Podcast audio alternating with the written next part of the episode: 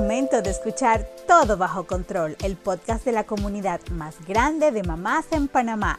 Aquí encontrarás diversos temas que te ayudarán a tener todo bajo control en nuestro rol de mamá. Solo ponte cómoda y dale play a Todo Bajo Control. Hola, hola, bienvenidos al podcast de Todo Bajo Control de Supermamá. Sabemos que el año pasado fue literalmente caótico, pero nos pusimos la capa y este año estamos más preparadas. Y por eso queremos hablar sobre cómo cuidar mi salud emocional. Y para eso tendremos a una súper invitada. Ella es la psicóloga Temis Tam. ¡Bienvenida! Hola, ¿qué tal? Mucho gusto. Muy feliz de estar aquí un placer de que nos acompañes hoy y que hablemos de este tema tan pero tan importante y vamos a separarlos como en pedazos. Y yo creo que más allá de que siempre ha sido importante, pues ahora más que nunca eh, necesitamos ponerle especial atención por todo lo que está pasando. Entonces vamos con pedazos, vamos, vamos a hablar primero de estabilidad. Pero para poder hablar de eso, yo quisiera que nos dijeras qué es la salud emocional. Súper. Em, a mí me encanta este tema porque esto realmente de la salud emocional es súper importante y muchas veces no le damos la, importancia que debería tener. Entonces, según la Organización Mundial de la Salud, la salud mental es todo lo que tiene que ver literalmente con el bienestar emocional más que todo. Ese es el que le hace el énfasis. El saber cómo gestionarnos, el tener autocapacidades, saber cómo gestionar esas emociones, cómo reaccionar a ellos de manera asertiva y qué podemos trabajar con estas emociones que de repente no son muy placenteras o de repente son muchas que puede pasar y que de repente tenemos unas altas en emociones muy positivas, otras muy negativas entonces, eh, es poder saber tener esta capacidad de gestionar estas emociones. y, una pregunta, Temis, ¿cómo, ¿cómo yo puedo saber si estoy emocionalmente disponible? Ok, realmente esto me, encanta que me lo preguntes, porque muchas veces queremos, yo siempre hago esta analogía del, del salvavidas, ¿sabes? Cuando vas en el avión, siempre te dicen, primero tienes que eh, atenderte tú primero para luego atender a los demás, ponerte el, oxígeno. Y eso pasa igual con las emociones, con nuestra manera de, estar dispuestos a estar con los demás. Entonces, primero es saber cómo estás. A mí me encanta mucho porque de repente pensamos el que no es como cliché, como algo así como súper obvio, pero el, preguntarte cómo estás, cómo estás emocionalmente hablando, el cómo me siento hoy, qué tengo, hoy me siento bien, hay veces que no me siento tan bien y eso también está excelente, el poder saber diferenciar esas dos partes.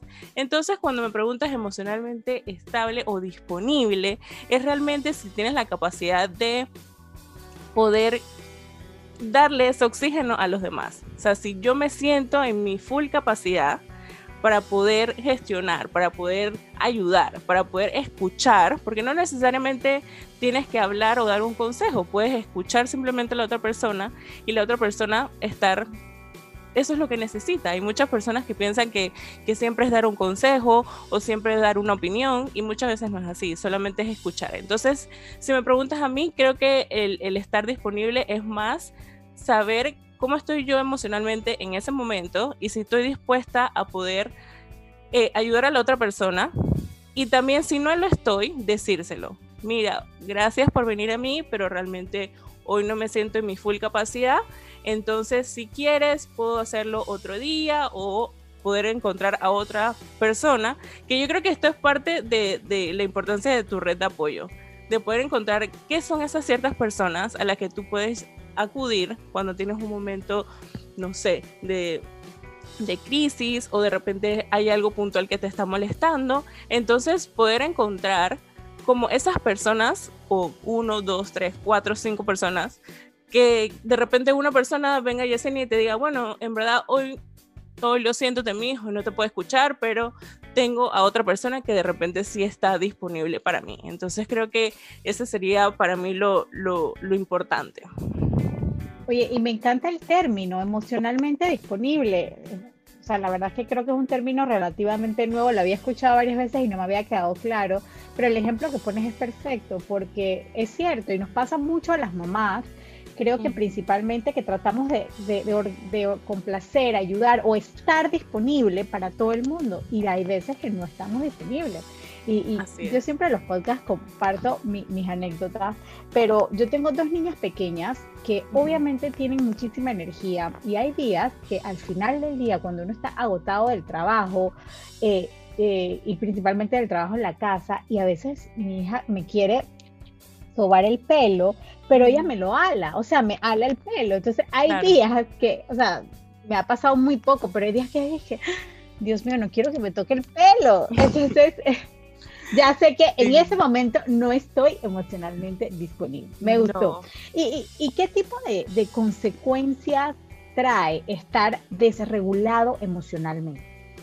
Bueno, realmente son muy importantes porque muchas veces el, el, no saber, no estar regulado es literalmente cuando estás en un momento de, no sé, pongamos un ejemplo. A mí me encanta usar muchos ejemplos como para que se entienda mejor la idea. Eh, estamos muy desajustados. Ahora podemos usar el ejemplo que, dices de, tu hija y de repente añadamos, eh, añadimos más cosas. Por ejemplo, tuviste un día pesado en el trabajo, tenías que hacer el desayuno, el almuerzo, la cena, arreglar las tareas, arreglar todas estas cosas y no estás a tu 100%, o sea, estás teniendo muchas cosas, más encima el cabello que te lo está alando, o sea, como que no estás muy regulado, o sea, estás teniendo como muchas cosas pasando y no tienes como esta habilidad de poder decir, ok, respiro, me voy al closet, me voy al baño y voy a respirar. Voy a respirar hasta que ya pueda otra vez estar como quien dice en mi centro. Y muchas veces las personas no están así, o sea, hay muchas veces que muchas personas valga la redundancia, le cuesta mucho el poder regularse. O sea, por ejemplo, hay personas que te dicen, no sé, cuando estoy eh, desregulado, eh, intento hacer yoga o hago ejercicio o veo una televisión por, no sé, un programa o todo lo demás. O sea, lo importante aquí o la clave es poder buscar qué cosas te funcionan a ti. Y yo creo que esta es la parte primordial que quiero que todas las mamás que nos están escuchando puedan saber esto, de que muchas veces podemos mm, pensar de que porque a esta mamá le sirvió esto o porque a esta persona le sirvió lo otro, a mí también me va a servir. Y no es así. O sea, tenemos que buscar cuál es nuestra clave, cuál es esa actividad que nos relaja. Hay algunas que les gusta salir a correr o hacer shopping o ir al súper. O sea, son cosas que cada uno es singular y eso es lo bueno de la diversidad que tenemos como seres humanos, de poder buscar qué actividades o qué, qué situaciones nos puede regular otra vez. Entonces, ¿qué son, ¿cuáles son esas consecuencias que nos puede pasar?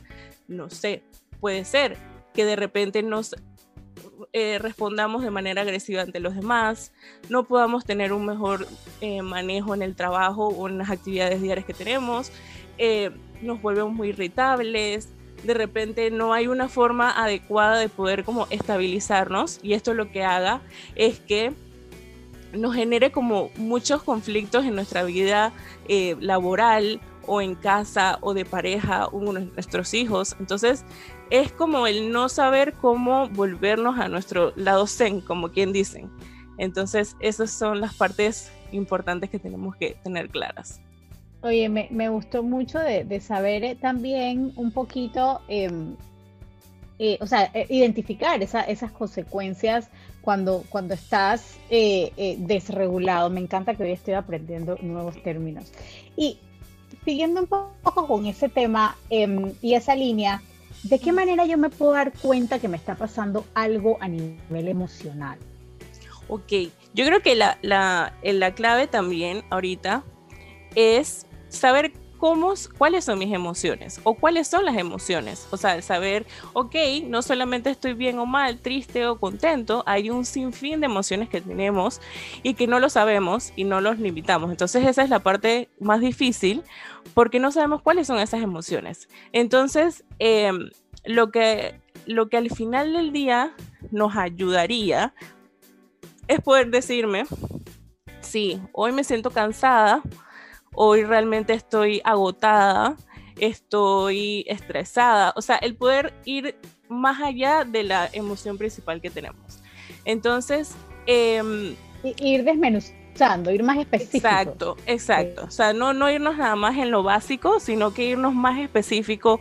O hay muchas personas que les funcionan en el hacer un recuento de su día. Eh, por ejemplo, hoy hice tal, tal, cual cosa. Bueno, hoy me sentí. O también hay muchas personas que les sirve escribir. Podemos escribir, bueno, hoy ahorita me, me siento estresado, hoy amanecí no sé, como angustiado. O sea, y hay veces que ni siquiera tenemos muchas emociones que no sabemos de dónde son. Y eso es parte de, de, de tu poder diferenciar o poder especificar qué es lo que tienes. Entonces, de repente, pasa mucho que hay muchas emociones que se disfrazan de otra. Por ejemplo, estás enojado, pero puede ser que estás triste, o estás feliz, pero en verdad estás ansioso. O sea, hay muchas cosas que uno no se da cuenta y que las tiene, pero es, esto, él no puede saber. Y yo creo que una de las principales eh, cosas como para puntualizar es que las mamás son mamás, son humanas, son mamás que también están teniendo un día difícil y yo sé que muchas veces el poder hacer estas expresiones con los hijos es súper importante, pero muy difícil a la vez. Entonces, el, lo primero que yo les recomendaría es poder saber esas emociones y ayudar a los niños también. Hay muchos niños que de repente es una rabieta, pero realmente lo que ellos quieren expresar es que están angustiados, están tristes, están teniendo un día difícil. Entonces el poder hacerle o dismenuzarle, como tú dices, esa emoción, le permite ya saber de que, ah, bueno, mamá también le pasa, y es difícil, pero podemos lograr solucionar algo. No sé, de repente vamos a ver una película juntos, o vamos a comer popcorn, o vamos por un helado, o sea, o hacer una actividad, ejercicios o lo que sea. Entonces, yo creo que eso es como lo principal, el poder eh, diferenciar qué son esas emociones o cómo me estoy sintiendo. y, sabes que eh, este, estos últimos tiempos que hemos vivido, donde donde hay tanta incertidumbre que tampoco puedes predecir mayor cosa. Entonces, eh, em, definitivamente, ah, cuando, cuando hablábamos de, identificar las cosas que te pueden ayudar a, regularte nuevamente, en otro momento tú dices, yo agarro mi carro y me voy, o sea, pero eh, eso no puede pasar siempre, o sea, depende de la situación sanitaria en la que estemos. Entonces yo creo que también eh, es muy interesante y yo creo que también hemos mostrado, yo creo que principalmente las mamás hemos mostrado esa capacidad que, que, que hemos, hemos tenido y, como, y como decía yo al intro, nos ponemos la capa y, y, hemos logrado salir adelante porque es muy frustrante. Y, yo creo que eso me lleva a mi, a, mi siguiente pregunta y ya un poquito más en el plano eh, organizacional. ¿Qué acciones puntuales yo puedo hacer para regular mis emociones? Ok, digamos en lo laboral, muchas veces pueden pasar altibajos. De repente salió una reunión y hay que hacer un millón de cosas que hacer o no salió una planificación en ese momento y lo que hizo fue que tengo más trabajo. Entonces, ¿qué son estas cosas que podemos hacer?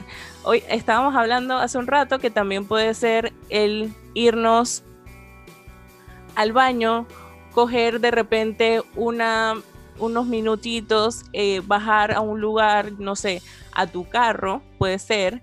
Entonces, el, el buscar qué cosas nos pueden autorregular es un poco complejo, pero a la vez cuando ya lo tenemos es mucho más fácil. O sea, y ya lo haces automáticamente. Hay mucha gente, tiene muchas técnicas, de repente que hace ejercicios de respiración, de repente hay personas que tiene que escuchar música instrumental unos minutos, el poder eh, em, salir, tomarse algo, no pensar en, lo que está pasando en ese momento. Y a veces yo sé que es muy difícil porque en el área laboral todo es como un contratiempo, o sea, todo es rápido. Entonces, eh, son esos pequeños detallitos que tú puedes hacer. De repente, ahora como te comentaba, de las notas, de repente, ahorita me siento cansado en un post-it que tengas en tu escritorio estoy cansado, estoy estresado, o hay muchas personas que les sirve poder poner afirmaciones que de repente en ese momento tú estás en, en, el mil de que estás estresadísimo, pero puedes poner yo puedo hacerlo, esto va a pasar, esto me ha pasado muchas veces, pero lo he logrado. O sea, el poder buscar estas cositas que te te hacen como en el momento de repente no lo piensas que puede ayudar, pero más adelante te vas como bajando ese peso que tienes en ese momento. Entonces, esas fueron, esas serían mis recomendaciones. Oye, y eso que tú dices que todo el mundo lo escucha tan básico y tan sencillo, pero eso de contar, para, pararte, contar hasta 10, respirar, eso funciona. Eso es una técnica milenaria, pero funciona. Porque a veces también lo que necesitamos es un poquito de desconexión de lo que, del, entorno en que estamos, ¿no? Y volviendo y siguiendo, perdón, con el tema eh, eh, organizacional, em, ¿tú sientes que es bueno hablar de las emociones? Y, si, es, si, tu respuesta es sí, ¿cómo, ¿cómo se debe hacer? ¿Cómo se debe plantear? Me encanta esta pregunta porque las personas, o yo creo que más nuestra cultura, es muy poco común el poder expresar esto de las emociones, porque estamos acostumbrados de que si estamos tristes hay que echar para adelante. Y, no escuchar esa emoción, o sea, no escuchamos el que hoy nos sentimos tristes y no queremos hacer nada. Hoy nos sentimos cansados y queremos, qué sé yo, em, solo quiero ver películas. O sea, son actividades que, o situaciones, perdón, que están nuestra emoción a flor de piel y no la escuchamos. O sea, intentamos como si no estuvieran. Entonces, esto lo que provoca es no poder saber. Entonces, yendo como en las ideas, porque creo que me pierdo en, todo esto, porque va ligado de que muchas veces no podemos o no sabemos con quién hacer estas, o sea, hablar sobre estas emociones. Entonces yo creo que siempre el primer paso es poder, aunque no sabes a quién, con quién vayas a estar o a quién les vaya a decir o cómo esa persona vaya a reaccionar, es intentarlo. Yo creo que todas las situaciones eh, nos ayuda muchísimo el poder modelar a los demás. O sea, si nosotros lo hacemos con el ejemplo, las personas se sienten como que, wow, en verdad. Y ya habla libremente de sus emociones y, no le pasa nada, no le da miedo. Y, y es como que debería yo hacerlo igual. Entonces, el poder modelar con, hacia los demás, hablando de nuestras emociones, de que está bien, de que está bien tampoco es no estar bien. O sea, hay días que no puedes estar 100% feliz. Y yo creo que esa es una de las principales situaciones de las personas que tienen una buena salud emocional. El poder saber de que tengo emociones negativas o, o emociones en general que no son tan placenteras pero que las tengo. ¿Y qué voy a hacer con eso? Asertivamente, ¿qué voy a hacer? Bueno, hoy no me siento muy bien, pero voy a tratar lo más que pueda de poder relacionarme con los demás. O qué puedo hacer yo para levantarme esa emoción que tengo de repente como de que no quiero hacer nada. O bueno, duermo un par de minutos o una hora y me levanto y veo cómo, cómo me siento. Entonces, eh, creo que es como primero, vuelvo al ejemplo principal, primero tú para luego los demás. Así que primero lo que puedes hacer es gestionar esas emociones, saber qué, qué es lo que, que, te está impactando, qué es lo que estás sintiendo y poder no tener como culpa de poder expresarlo con los demás. Creo que es algo que si todos nos atreviéramos a hablar nuestras emociones y cómo nos sentimos, realmente eh, fuera mucho más, no sé, como, como más libre, más una oportunidad de poder sentir y saber de que no estamos mal, perdón, y ahorita eh, eh, con todo esto de, la cuarentena y la pandemia, saber de que no todos estamos bien, o sea, todos no estamos bien en general. Entonces, eh, creo que eso es lo que tenemos en común todos, son emociones y no tiene nada de malo poder expresarlos. Sabes que, que tú acabas de decir esto de que, o sea, no todos estamos bien y, y hay días que no estamos bien. Y, y, y, aportando un poquito, yo creo que hoy en día las personas que lideran empresas eh, están un poco más conscientes de la, de la salud emocional de sus colaboradores. Yo creo que es menos tabú que hace 20 años atrás, probablemente donde tú no podías decir que te sentías triste o deprimido porque eso no era, eh, eh, o sea, no era justificable, no era, no era una enfermedad. Hoy sabemos que pues la depresión lo es, la, la ansiedad también. Entonces, me parece que, que hay una nueva generación positiva eh, un cambio positivo que se está viendo en el manejo del recurso humano y donde se está cuidando también. Así que yo creo que aquellas mamás que están teniendo algún tipo de dificultades en su trabajo por estos temas, no tengan temor hoy en día las organizaciones son muchísimo más abiertas con los temas y principalmente las mamás de niños pequeños, que parece mentira, pero hormonalmente nuestro cuerpo le toma un tiempo estabilizarse. Entonces, no nos sintamos eh, que tenemos que quedarnos callados. Puede ser con alguna persona de confianza, algún jefe inmediato, un superior o alguna persona que ustedes sientan que pues eh, pueda recibir bien este mensaje y las pueda ayudar. Así que, pero bueno, ahora nos vamos como todas las semanas, tenemos una pregunta que nos manda una mamá. Así que vamos a escuchar la pregunta de mamá. Algo que yo le quisiera preguntar a un especialista es qué hacen esas personas que en estos momentos no están trabajando.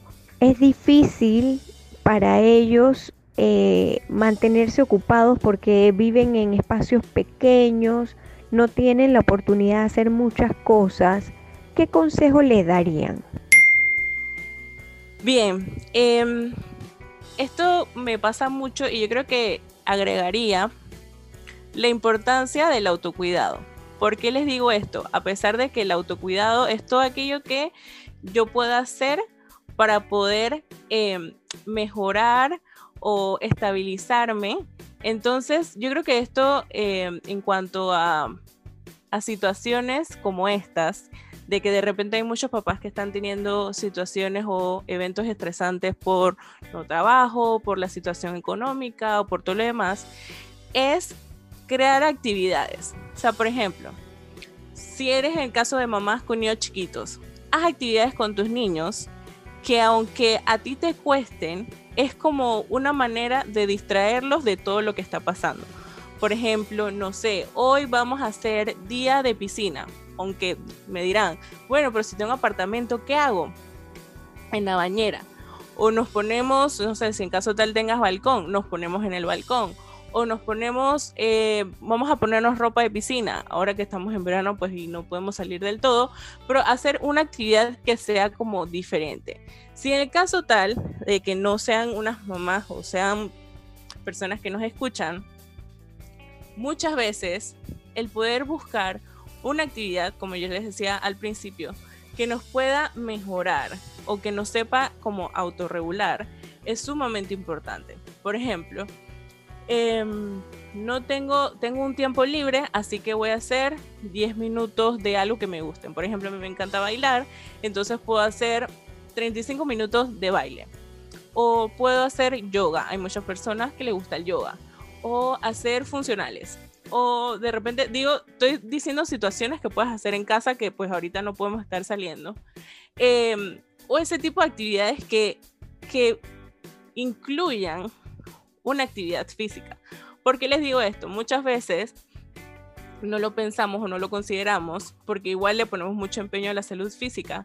Pero cuando también tenemos una o le hacemos empeño a hacer actividades físicas, nos ayuda muchísimo en la parte emocional, porque estamos liberando tensiones, estamos liberando estrés, estamos creando en nosotros algún tipo de distracción que de repente no lo debemos en ese momento, pero cuando vas a ver, ya han pasado 35 minutos que no estabas haciendo nada, de repente ya estabas pensando, analizando lo que estaba pasando, pero te, te distraíste. Entonces es como una actividad que puedas hacer que tal vez no demore, o sea, hay muchas veces que las personas ven Netflix por mil horas o hay personas que no les gusta. Entonces es como buscar esta actividad que pueda eh, como distraerte de toda la situación que estás creando ahorita, porque si bien es cierto, es muy difícil y es válido lo que estás sintiendo, pero a la vez puedes buscar una alternativa que te funcione a ti, que te ayude a distraer la mente.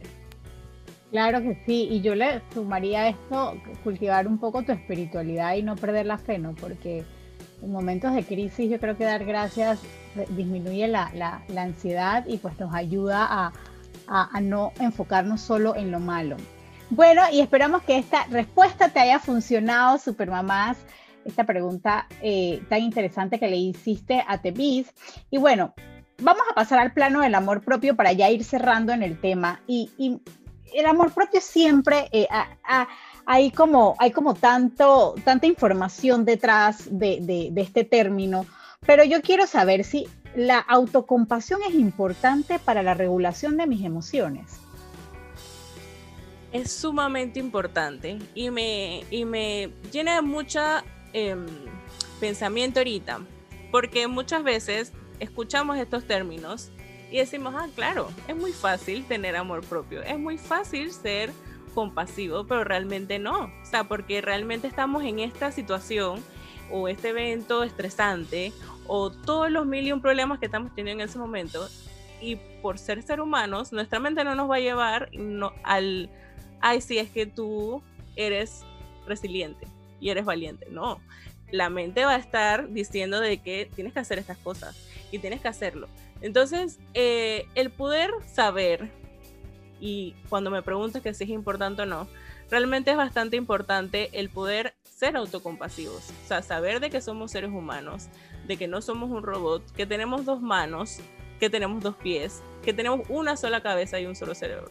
Entonces, no podemos hacer dividir el cerebro en mil cosas, aunque querramos, pero realmente no es muy eficaz que vamos a reaccionar de una manera adecuada. Entonces, el ser autocompasivo es muy importante, el saber, el decirte que pues ahorita no lo estás haciendo bien, pero lo vas a hacer mejor, que ahorita la situación está difícil, pero va a poder mejorar. O sea, el poder darte estas afirmaciones y ser suave contigo mismo es muy importante. Y esto creo que ya cuando lo logramos, entonces podemos decir que tenemos amor propio, porque entonces ya sabes de que yo temis, me cuesta un poco llegar a estas situaciones, pero sí hago ciertas actividades que me han funcionado en, en situaciones anteriores, puedo lograrlo. Entonces ahora yo sé que puede ser de que yo me estreso muy rápido, pero si yo hago una lista de cosas y los hago de poquito a poquito, entonces sé que lo voy a lograr y ya sé que esa es la parte fundamental de todo esto de, de la salud emocional, el poder comprender y saber qué hacer con esas emociones. O de repente me siento triste por tal situación y de repente no sé cómo cómo gestionarlo, pero lo importante es cómo respondemos de manera asertiva a esa situación. Me encanta. Temis, y una última pregunta. ¿Qué cosas puedo empezar a dejar ir para sentirme mejor? Digo, aparte del poco yeshere que uno guarda en su casa, eso tiene que aplicar igual para el tema de las emociones. Cuéntame sobre eso, cómo podemos responder a esa pregunta. Súper. Me encanta porque literalmente yo siento que las emociones y la cabeza son como eso mismo de los chécheres. El, el, que tenemos muchas cosas en la cabeza que de repente las tenemos porque sí. Y realmente eh, no sabemos que en verdad nos está costando tenerlas, mantenerlas, y que eso muchas veces nos está afectando. O sea, eh, hay creencias que nos, nos pesan mucho, hay situaciones en las que pensamos que en ese momento son adecuadas, pero luego pasan un par de años y te das cuenta, wow, en verdad, porque estaba pensando así, probablemente no era la solución. Entonces, ¿qué son esas cosas que yo les diría? Por ejemplo, tener objetivos más realistas. Digamos que uno está en, en una situación y diga, sí, porque yo voy a hacer esto y esto y esto y esto y esto, y cuando vas a la situación realmente no no era lo que tú pensabas. Entonces, ¿qué puedo hacer yo? Yo creo que el, en el momento en que uno se pone a pensar qué son realmente esas cosas que puedes hacer y no qué tienes que hacer, hace mucha la diferencia. Entonces, eh, el poder practicar, no sé, dejar atrás como esas actividades que de repente tú sentías que sí eran adecuadas para ti, pero realmente no lo eran. Eh, hacer preocupaciones. Yo sé que eso es muy difícil de, de, desligar, perdón, y, y, pensar de que, wow, ella lo dice así porque ella es psicóloga, porque me pasa mucho eso. Pero realmente sí, sí es, eh, es importante el poder sentarte y pensar qué son esas cosas que realmente están pasando ahorita, cómo me siento con eso, qué me hace sentir esa situación que, que está pasando y qué yo puedo hacer con esa situación. Entonces, eh, a mí me encanta mucho el, el, poder decirles a las personas que muchas veces uno se pregunta, ¿por qué me pasan estas cosas a mí? Y no, en vez de eso, cambiar como el lenguaje que tenemos en nuestra mente para decir, ¿qué me está enseñando esta situación? O el para, qué. Te pasa? Entonces, el esas son esas cositas, hasta el cambiarnos el lenguaje de cómo nos hablamos a nosotros mismos, que es parte de, también ser autocompasivos, el ser comprensivos con, con nuestros sentimientos y con el de los demás, el poder aceptar de que la otra persona también está triste y ahorita él no puede estar estable para estar con nosotros, por ejemplo. Entonces, eh, yo creo que son esos pequeños detallitos que hacen totalmente la diferencia. Me encanta. Emi, ya para ir cerrando, a mí me encantaría que tú nos dejaras, eh, les dejaras a todas las supermamás tres recomendaciones muy cortitas y muy puntuales de todo lo que hemos hablado para que ellas se lleven estas tres cosas. Ok, creo que lo he dicho durante todo la, el podcast, pero creo que sería principalmente uno, primero ponte tu oxígeno antes de hacerle a los demás poder ver qué son esas emociones que te están afectando y cómo te están afectando y saber que no siempre tenemos que dar una respuesta. Eso es primordial. Segundo, que muchas veces pueden pasar situaciones difíciles y que no sabemos cómo gestionar nuestras emociones, pero lo principal sería saber qué son esas emociones, qué me están hablando, qué me están diciendo, cómo me estoy sintiendo, ya sea de manera física o emocional. O sea, muchas veces pensamos que el cuerpo no nos dice cosas, pero realmente sí, de repente estoy muy preocupado y me duele la cabeza. O me duele mucho el estómago, pero es que estoy muy nervioso y muy ansioso. O sea, el, poder ver esas partes que, que más allá de lo físico, verdad nos están diciendo algo de nuestras emociones. Y por último, les dijera que encuentren su fórmula adecuada. ¿Qué son esas actividades que te ayudan a poder regularte emocionalmente? ¿Qué son esas actividades que me relajan? ¿Qué son esas actividades que me ayudan a poder escuchar mis emociones? Ya sea ejercicios de respiración, de relajación, irme dos minutos o 30 minutos afuera a hablar con las plantas o salir al balcón o buscar qué son esas medidas que te ayudan a poder regularte y creo que serían todas mis recomendaciones. Perfecto. Temis, ¿dónde te podemos encontrar? ¿Dónde las mamás pueden contactarte si necesitan un poquito más de información o ayuda sobre este tema? Súper. Eh, bueno, yo tengo una cuenta en Instagram que se llama arroba inspired, que sería I-N-S-P-I-R-E-D punto by them, que sería B-Y-T-H-E-M. Y ahí me encuentran en Instagram y pueden consultarme cualquier situación y a la orden siempre. Excelente. Bueno, y ahora nos vamos con la confesión de una supermamá. Hola, mi nombre es Jill Carosemena y en esta época tan difícil que estamos viviendo, que es una montaña rusa de emociones, lo que yo hago para mantener como mi paz y mi salud mental es mantenerme ocupada. Me he encontrado en ocasiones que eh, tengo mucho tiempo libre, por lo menos a veces cuando estábamos en la cuarentena total y me ponía a pensar mucho, mucho en todo lo que estaba pasando y eso me afectaba. Entonces decidí mantenerme muy ocupada. Gracias a Dios eh, con el trabajo, y con los niños y con diferentes cosas que yo hago me mantengo ocupada. Pero yo creo que hay que mantenerse ocupada, como dice nuestra querida supermamá. Y bueno, ahora sí, antes de despedirnos, tenemos el sabías que de la semana. Temis, cuéntanos. Súper.